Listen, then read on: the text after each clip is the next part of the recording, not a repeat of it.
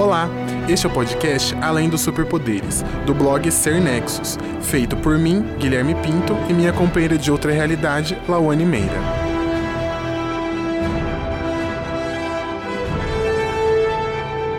Para começar nossa conversa, vamos explicar a proposta do Além dos Superpoderes. Nós, como fãs da Marvel, queremos trazer para outros fãs as mensagens um pouco mais profundas e implícitas no nosso MCU. E também mostrar o lado humano dos heróis, que podem ser bem parecidos com a gente. Em nosso primeiro episódio, vamos falar sobre os cinco estágios de luto que a nossa querida Wanda vivencia na série WandaVision. E para quem não conhece, WandaVision é a primeira série do MCU disponível no Disney Plus, que marca o início da fase 4 da Marvel. A história se passa logo após os eventos de Vingadores Ultimato, em que a personagem Wanda Maximoff volta à vida pelo estalo de dedos do Hulk. E após lutar contra o Thanos, é obrigada a lidar com a morte do seu namorado, o Visão, que aconteceu lá em Guerra Infinita. Então, Lau, e diante dessa perda, a Wanda, ela cria uma realidade para viver com Visão, onde consegue controlar a ordem de tudo, como a passagem do tempo e a forma física e visual dos objetos e roupas. A personagem até mesmo reorganiza o pensamento das outras pessoas, para que elas sigam o roteiro dessa realidade, criada de acordo com os próprios desejos, e protege esse mundo com uma redoma quase impenetrável, chamada de Rex. Imagina ter esses poderes. Que legal, né, Gui? E ao todo, a série tem nove episódios e cada um se passa em uma década diferente, começando nos anos 50 até os anos 2010. Muito tempo, né, gente? E cada década é baseada numa sitcom preferida da protagonista, criando um cenário diferente dos filmes da Marvel que estamos acostumados. Particularmente eu achei incrível. Ah, eu também, né? e outra coisa interessante, Lau, é que a série conseguiu mostrar, a partir da história da Wanda, as cinco fases que uma pessoa em luto vivencia quando ela perde alguém amado, alguém querido. Então a gente vai explorar esses temas que já foram discutidos pela psiquiatra suíço-americana Elizabeth Kubler-Ross no livro Sobre a Morte e o Morrer, de 1969.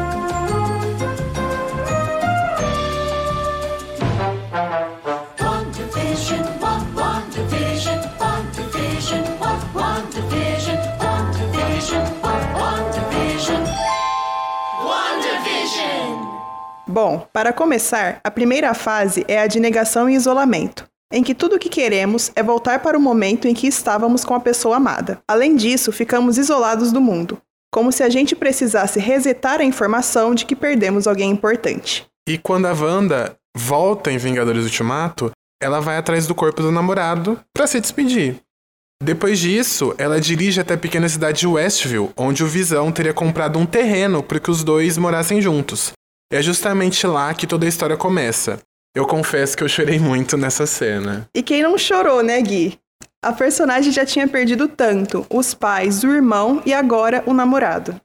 A dor é tão grande que ela usa seus poderes mágicos para construir uma redoma em volta da cidade, se isolando do mundo real, para que pudesse ter a vida que sempre sonhou ao lado de seu grande amor. O que é muito triste, mas foi a única forma que ela encontrou para ter ele por perto.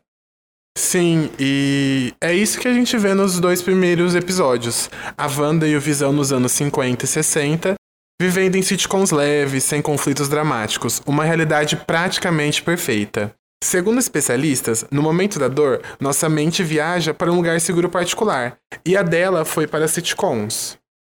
E percebemos ainda mais essa fase de negação quando a Wanda, lá no segundo episódio, vê o agente da SWORD, uma agência de contra-terrorismo e inteligência, saindo do bueiro para tentar interferir na sua realidade. E ela simplesmente nega. E em seguida, o agente some e o episódio rebobina para a personagem feliz no sofá. Wanda.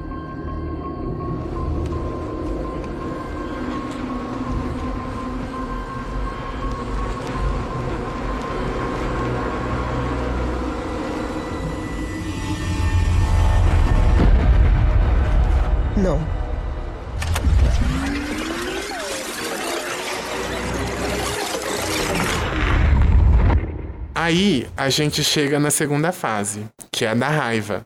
Essa é a mais importante do luto, em que a gente para de reprimir o sentimento que machuca e coloca pra fora toda a nossa tristeza em forma de raiva. Aqui, começamos a sair desse local seguro particular. A gente leva um choque de realidade, mas ainda não aceitamos que tentem colocar nossos pés no chão.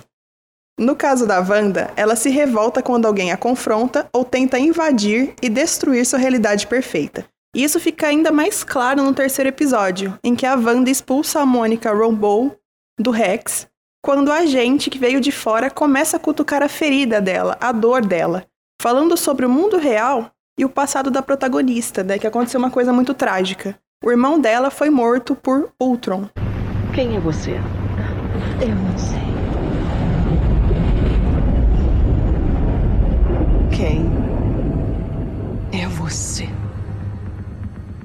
Wanda, eu sou só sua vizinha. Então, como você sabia do Ultron?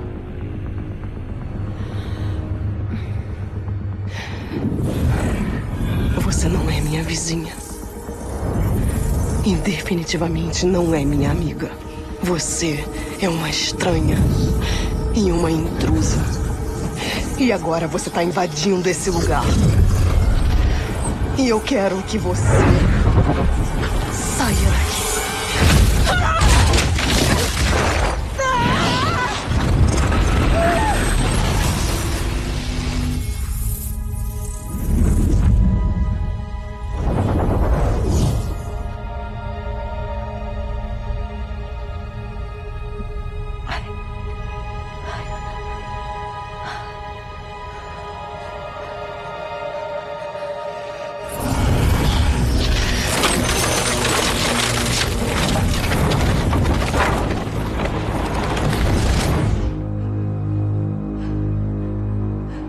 Nossa, essa conversa me deu muita agonia.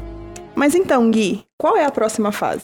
Lau, a terceira fase é a da barganha. Nesse estágio, a gente ainda tá com raiva, a gente não aceita a perda, mas conseguimos entender o que está acontecendo. Então a gente tenta fazer um acordo com a vida para ela devolver aquilo que perdemos. Porém, todo mundo sabe que é óbvio que isso não acontece. E na série, essa fase pode ser vista no quinto episódio, em que a Wanda sai do Rex para confrontar Hayward e os agentes da SWORD. E mesmo sabendo da realidade que ela criou por conta da perda, a personagem tenta fazer um acordo dizendo que se eles não a incomodarem lá dentro, ela também não vai incomodar ou machucar ninguém que está do lado de fora. Pensando assim, é como se ela estivesse barganhando para que eles deixassem ela viver feliz lá na sua realidade, mesmo sendo uma grande ilusão. Nessa mesma cena, é interessante o fato de que Mônica, que também está de luto pela morte da mãe, entende o que a Wanda está passando e tenta oferecer algo para ela derrubar a redoma.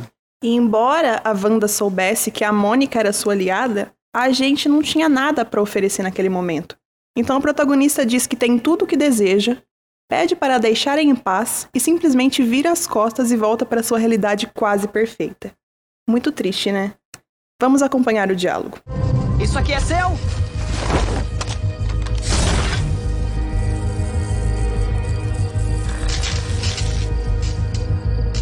O míssil foi só por precaução. Você não pode nos culpar, Wanda. Ah, eu acho que eu posso. Esse vai ser o seu único aviso. Fiquem longe da minha casa. Se não me incomodarem, não incomodarei vocês. Eu queria que fosse tão simples. Você tomou uma cidade inteira como refém. Mas não sou eu que tô com armas, diretor. Mas é você que tá no controle. Ainda tá aqui.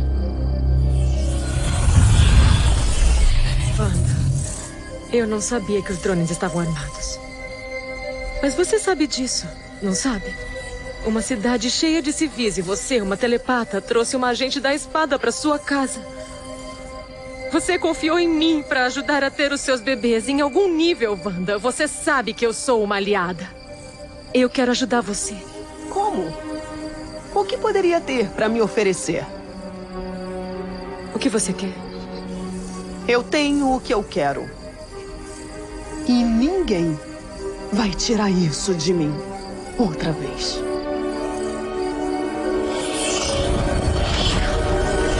Depois disso, lá pelo episódio 7, passamos a ver uma Wanda abatida, deprimida, sem muitas expectativas de vida, coitada.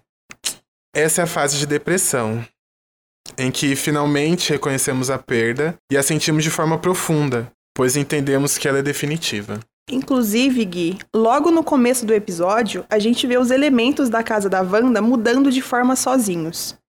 E ela perde o controle, né, assumindo que tudo está desmoronando, se sentindo totalmente perdida e não sabendo como consertar aquela situação.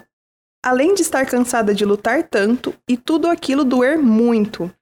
Mas apesar dessa recaída, ela progride ao admitir a perda e não está mais presa na ilusão perfeita dos dois primeiros episódios. Depois, no episódio 8, Agatha Harkness força a protagonista a voltar ao seu passado e reviver momentos traumáticos, olhando para cada um deles. E é aí que vemos o quanto ela já perdeu, desde muito nova. Confesso que esse foi outro episódio que eu chorei que nem uma criança, uma cena mais pesada que a outra. Pois é, né, Gui? Eu também chorei. Muito triste. E depois disso, a Wanda finalmente consegue deixar tudo pra trás e reconhece a morte do Visão, chegando assim na fase de aceitação. É uma ruptura que dói, mas ao perceber e tomar consciência de toda a angústia e sofrimento que estava escondido dentro dela, finalmente a personagem consegue se libertar para viver a realidade. E é justamente nesse momento que ela alcança o seu poder máximo, se tornando a feiticeira escarlate, uma das mais poderosas do MCU. Mas Lau, é importante dizer que o luto é muito particular e pode variar de pessoa para pessoa, não existem regras. Todas essas fases podem se confundir. Não há uma determinação de ordem exata, até porque dentro de cada um desses estágios há vários sentimentos. Como estamos falando de pessoas, há também diferentes perdas e formas de aceitar lidar com elas. Então, Gui, eu fiquei sabendo que você assistiu a série de novo recentemente. E aí, você conseguiu perceber esses estágios ou algo do tipo? Conta pra gente. Nossa, Lau, eu assisti pela terceira vez, acredita? Cada vez que eu vejo, são novos detalhes que eu percebo, e é muito real essas fases na série. Fica muito claro no decorrer da história, em cada cena. E a gente sofre muito com a Wanda, né? Eu, nossa senhora. A gente se identifica com a Wanda. Sim. Não, Gui, conhecendo você do jeito que eu conheço, não tem como duvidar mesmo. E você que está ouvindo a gente, conseguiu perceber essas fases em WandaVision? Virou um grande fã da série, como esses dois seres nexos aqui? Esse foi o primeiro episódio do Além dos Superpoderes. Fique ligado e não perca nosso próximo podcast. Você ainda pode encontrar mais conteúdos como esse em nosso blog. Não deixe de acompanhar a gente nas redes sociais. Estamos presentes em todas as realidades do multiverso. Até a próxima!